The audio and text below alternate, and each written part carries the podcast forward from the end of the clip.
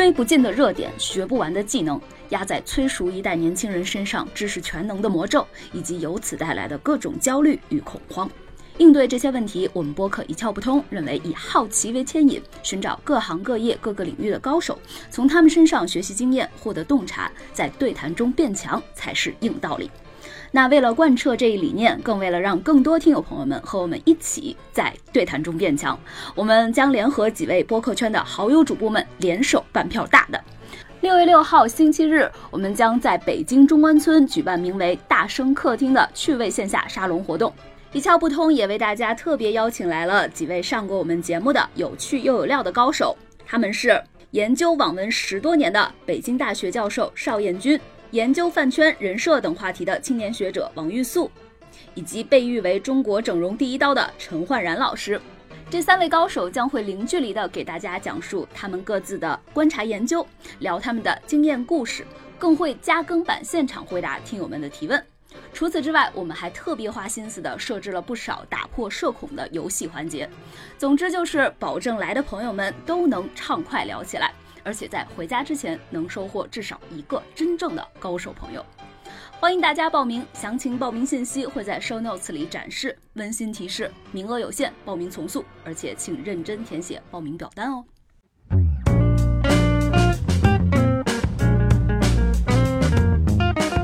欢迎大家收听本期一窍不通，我是主播小剖，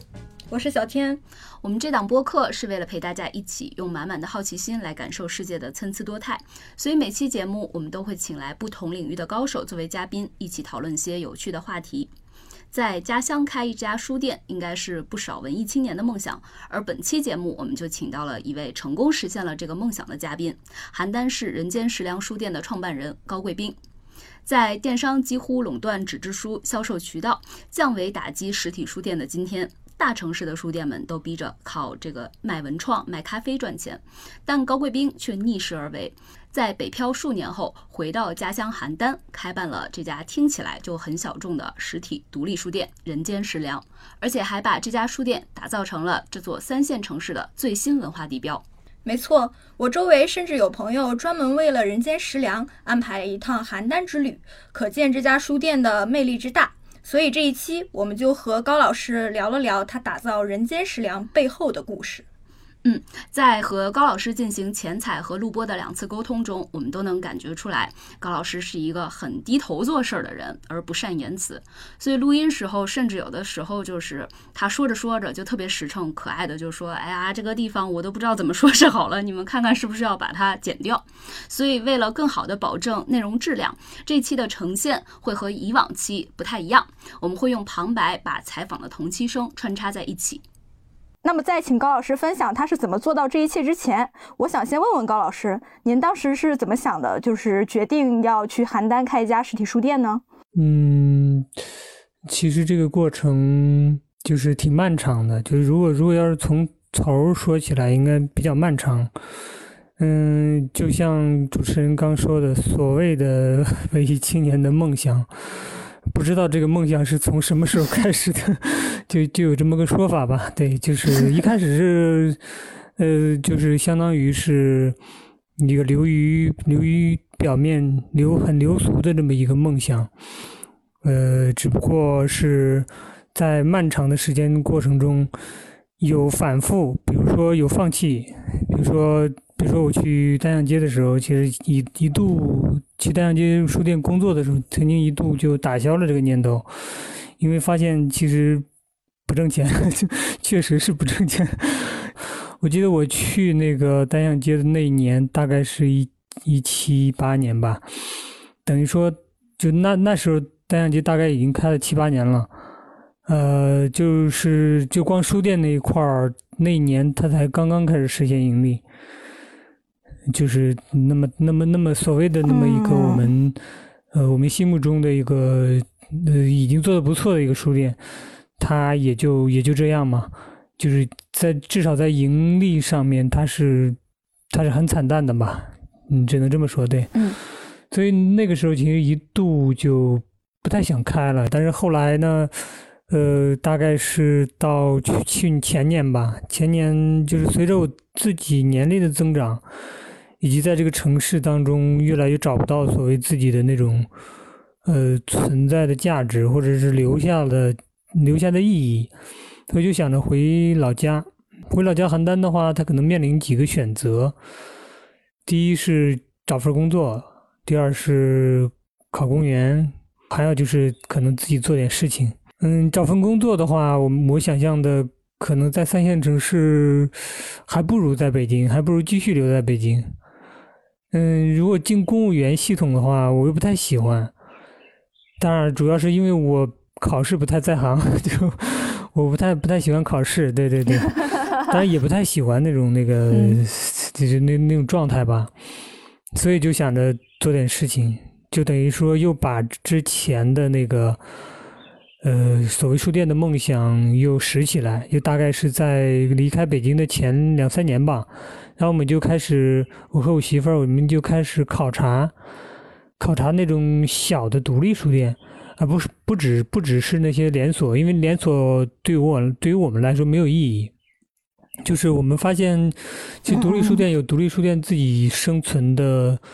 一套最适应的那套东西，就是它它其实是有违背我们现在这个时代潮流的。它它有两方面啊，一是整个来讲，我们的这个所谓的时代潮流对于书店来讲是不友好的；另外一个就是说，它是违背这种商业规律的。初听有点奇怪，独立书店也是一门生意，怎么会违背商业规律呢？高贵宾和我们分享说，一般来说，连锁书店的供需更加平稳一点，更容易找到那个商业规律，然后去应用。但独立书店不一样的点在于，它非常依赖于开书店者，也就是店长的个人气质，所以并没有一个百试百灵的通用模型，而是需要开店者基于不断的探索和了解自己，再去找出这家书店的定位。能不能具体说一下，就是您是一个什么样子的性格？然后现在我们看到的人间食粮，它是一个什么样子的一个特色？包括你要去表达，就是用一个书店，包括选址、装潢、气质、调性，那你是怎么通过去把这些的观，然后去最大化的去呈现你个人的一个气质，或者说你想通过这个独立书店所展示的那个？样子呢？嗯，它分为两两块啊。如果说从务虚的层面，或者从比较比较虚的那个层面的话，就是我我我希望是你，比如说我们的口号叫“要吃饭也要阅读”，就是这个东西，我是希望大家不要把阅读看得那么高，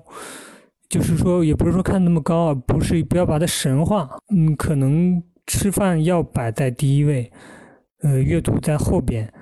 嗯，然后，然后你说的这个所谓我呈现出来的我个人的气质是，所就是我把关也好，选址也好，从直观的选书上来讲，就是我我们这边是没有没有那种世俗意义上的畅销书，所谓的成功学也好，所谓的教辅也好，所谓的那些乱七八糟的那些东西也好，这边是一一般是不会进就进到我们书店的。对，就是在选书上就是比较任性，就是基本上是我觉得我看得上眼的，比如说我会进一些所谓我们不大看的那些现代主义小说，甚至文学理论等等等等这些东西，这些所谓就是在阅读圈也是很小众的这些。我们再品一下这个高贵宾把关人间食粮的两条原则，其实挺有趣的。一个是强调吃饭是第一位的，是人的底线，而阅读只是第二位的。事实上，高贵宾也在采访中和我们坦诚说，没有必要因为自己开书店就去神话阅读。我们的独立个体的构建远比书籍本身和阅读本身更重要。第二条原则呢，就更加任性了，那就是选取人文社科类阅读群体本来就相对小众的图书来售卖。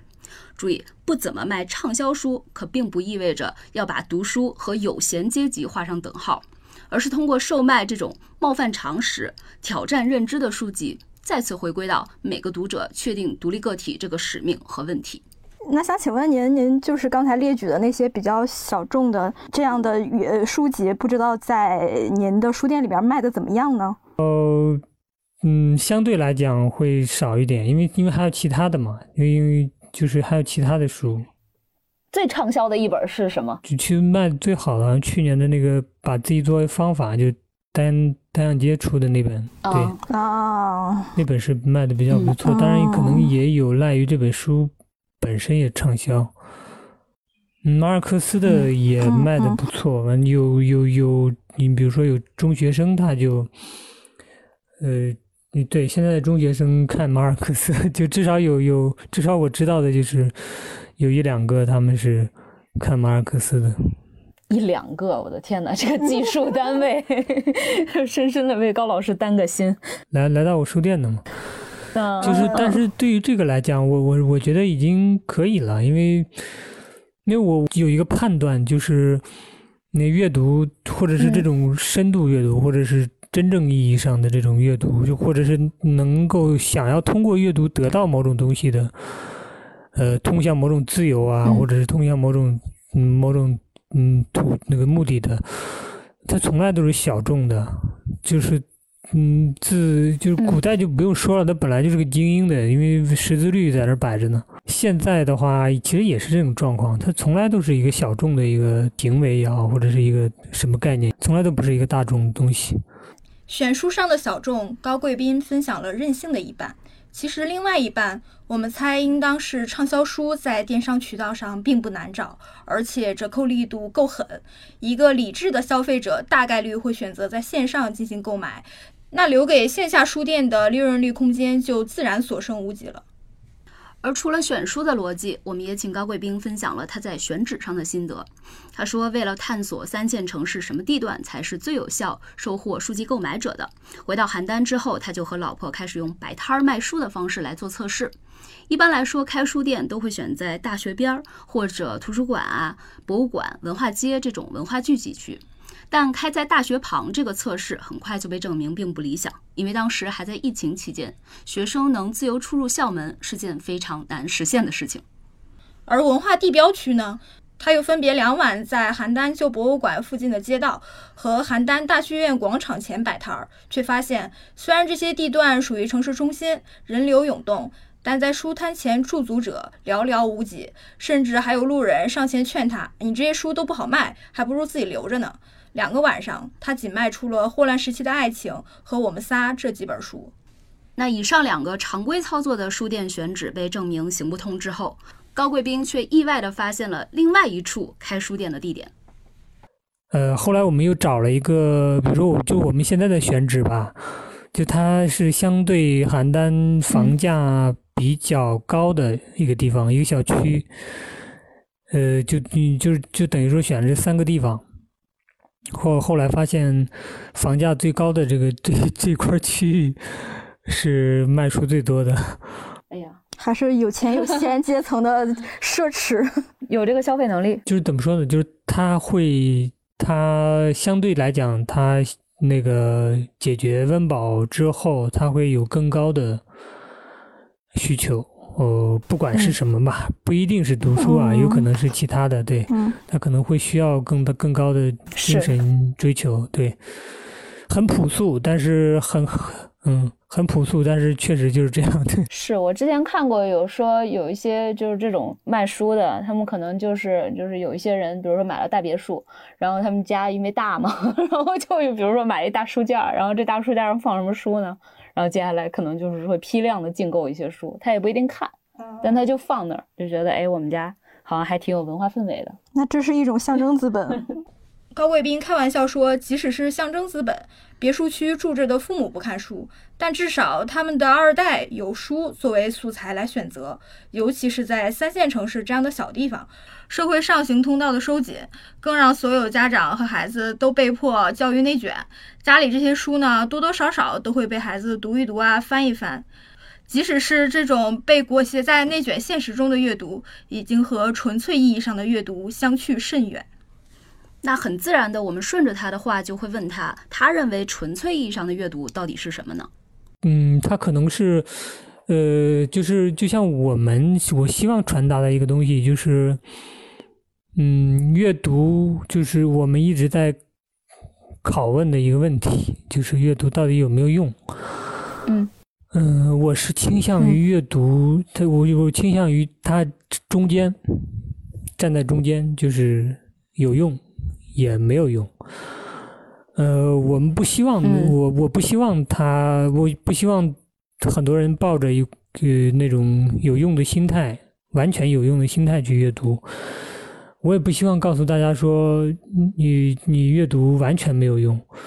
不是这样的，就是它的用处是在慢慢显现出来，它不是药，它也不是饭，它它马上吃下去就饱，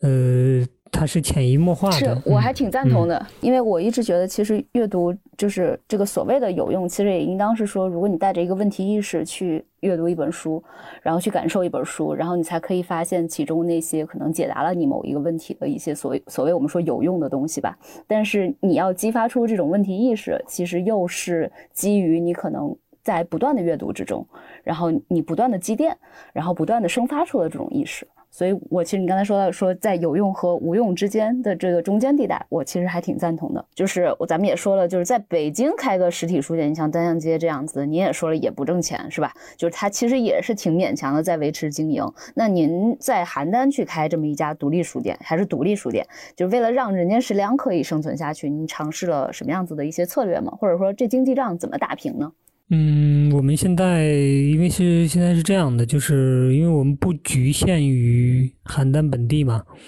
我们也做线上，比如说建组建微信微信群，嗯。比如说在朋友圈卖卖书，比如说我们呃为了规避京东和当当他们的这种高折扣，新书出的比较少，比如说我们现在百分之六百分之六十多可能都是二手书，我们现在回收二手书，然后也卖也卖，别嗯可能百分之七十可能就是二手书带来的营收，嗯、会卖一些有别于电商的，比如说签名本的，比如说绝版的，比如说市面上不大容易找到的那种，对，就是可能会会我们会倾向于这边。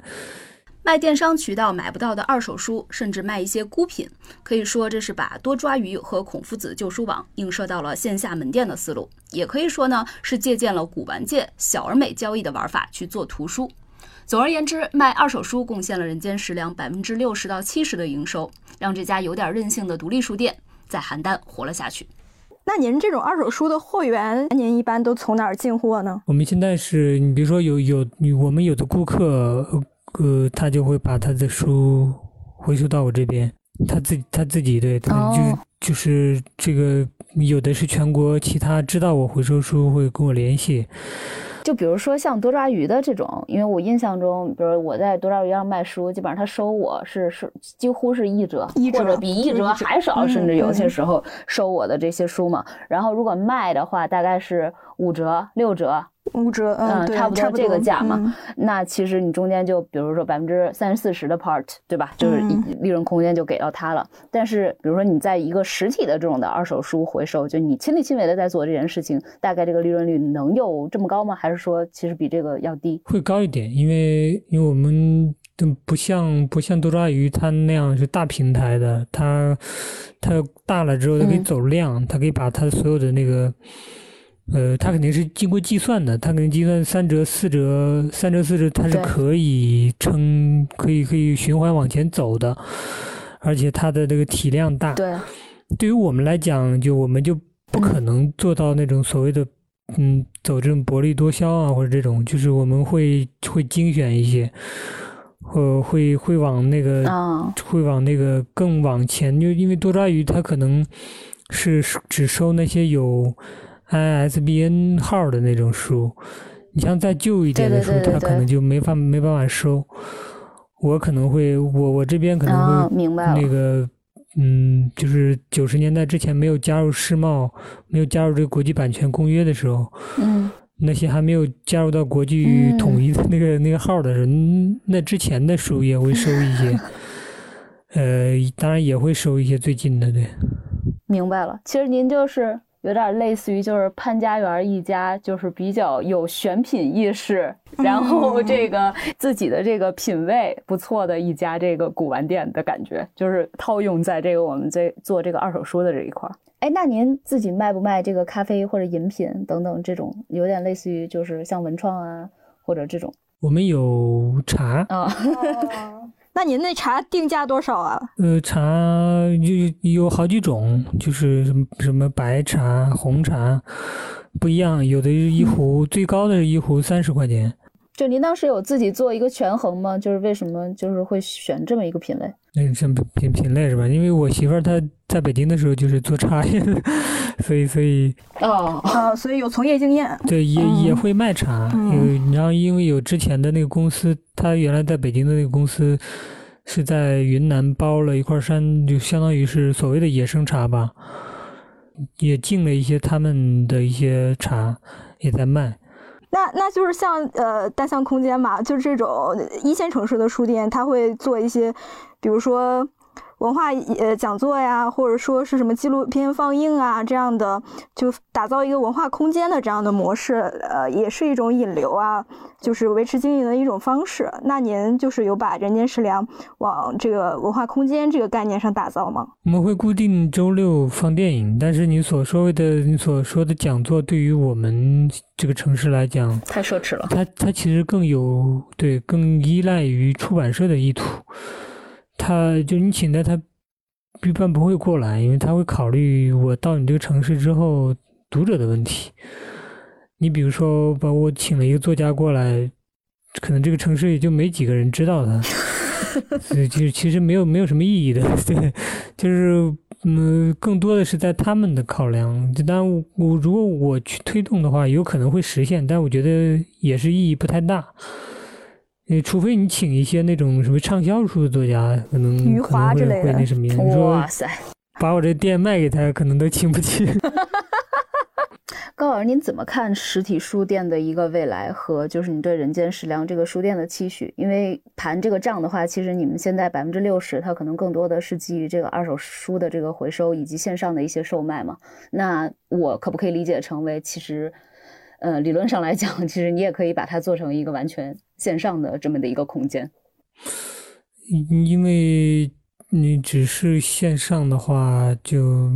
它跟它跟其他的那个电商平台没有没有什么区别了。就是一个精简版的小而美的多抓鱼，是吗？呃，对，但但怎么说？我之前去过多沙鱼之后，会又给了他一个新的评价，叫、嗯。但当然这样这样评价同行不太好，就是说他的能够做大是得益于物流的发展，得益于得益于等等等，就是他他是跟着时代往前走的。技术，嗯。呃，对，跟着技术时代往前走的，就是他只是恰好有人做了呢，当然，当然做的也很好，不是说做的不好，呃，只不过说我的意思就是它顺了时代的潮流，嗯，更多的是，你比如说实体书店，它其实是在做表面上看，它是在做逆潮流的东西，但我们要知道，呃，我们每一个时代不是所有的东西都要顺潮流的，嗯。有时候顺潮流会有危险，是一件危险的事情。是呃，每个时代都需要有那个跳出来，高喊我们这个时代有什么问题，而高喊要逆潮流的这这这这一些人在。就我是希望他，我是希望有有这些人在。就是那个可能已经被挤压的没有了的附近，再让它重新回春一下。就是它可能看起来是一个逆势而为，但是其实它自有做这件事情的意义和必要性在。对，而且而且对于对大时代来讲，大时代它有它大时代的方向，但对于我们这这这这个小小书店来讲，就是就是大时店大时代再怎么往前洪流往前走，它不不可能完全抹杀掉自我生发的那些东西，就自由的思想也好，或者是就是嗯它它不是绝对的。呃，大部分人在在响应这个时代，在号召这个时代没有问题，就是嗯，不管是他们为了什么目的，嗯，不会苛责别人，就是只不过是我是希望我在我自己身上尽力的克服这个时代，对我是希望独立书店是要有这么个样子。嗯，那您一直在强调这个独立书店这个概念，那您能给我们介绍介绍您心目中真正的独立书店，它是得有什么样的特质？不依靠政府补贴，不依靠强强的那种资本，嗯，就是有自己独立选书的能力，有自己鲜明的个性，有自己的态度。对，就是依靠是至少百分之八十或百分之七十是依靠书来来立足的，而不只是其他的乱七八糟的。采访行至末尾，高贵斌和我们说，独立书店的坚持也好，逆潮流、逆时代的勇敢选择也好，人间食粮也只是在阐发他自己对于读书和阅读这件事情的理解罢了。他不想过度的渲染读书这件事的价值，也无意抱怨独立书店的生存困境，自己更绝非是经营书店的商业高手，也不想被抽象化为一个符号去渲染悲情或者引领时代的变革。他只想让书店这样静悄悄地开下去，他能选到更多更好的书，让知识和思想在书与人中自然地传播下去、流淌下去。作为一个生意人，高贵斌算不上成功，但作为一个逐梦者，他似乎正在接近目标。在我们这个看这件事情的人来说，我们其实也希望像人间食粮这样子的书店，就是独立书店，就是真正意义上的独立书店吧，或者就是可以越来越多的出现在这。是的，是的，因为我本身也是呃成长在小城市的呃年轻人嘛，然后在我呃真的是呃在小城市的生活，就会有一种很强的精神的困顿感，因为我当时是想。多了解一下关于中国近现代史方面的书，但是我跑遍我们整个市都找不到一本，而且我我我上中学的时候那会儿还电商还不发达，所以还没有办法从网上来订阅一些书，所以还是会有这方面的这种困窘在的。嗯，就所以我们觉得这件事情真的特别有意义。对，虽然就高老师可能觉得这件事情先是满足了，就是先感动了您自己，但是我我们看到了意义。对对对对对，就并不妨碍我们对这个意义的解读。对。是有社会价值的啊！那我们本期节目就是这样了。听友们，如果还嫌不过瘾，想再追问高老师一些问题，可以在评论区留下你的问题，或者关注我们的微信号“一窍不通靠的就是 P O D。加入我们的听友群后，再把你的问题抛出来。两种方法，你的信息我们都会收到，并帮你请教嘉宾，问到让你满意的答案。如果你认为本期节目有点意思，欢迎分享给你的朋友，也欢迎大家订阅、评论，谢谢大家，也再次感谢高老师，再见，再见。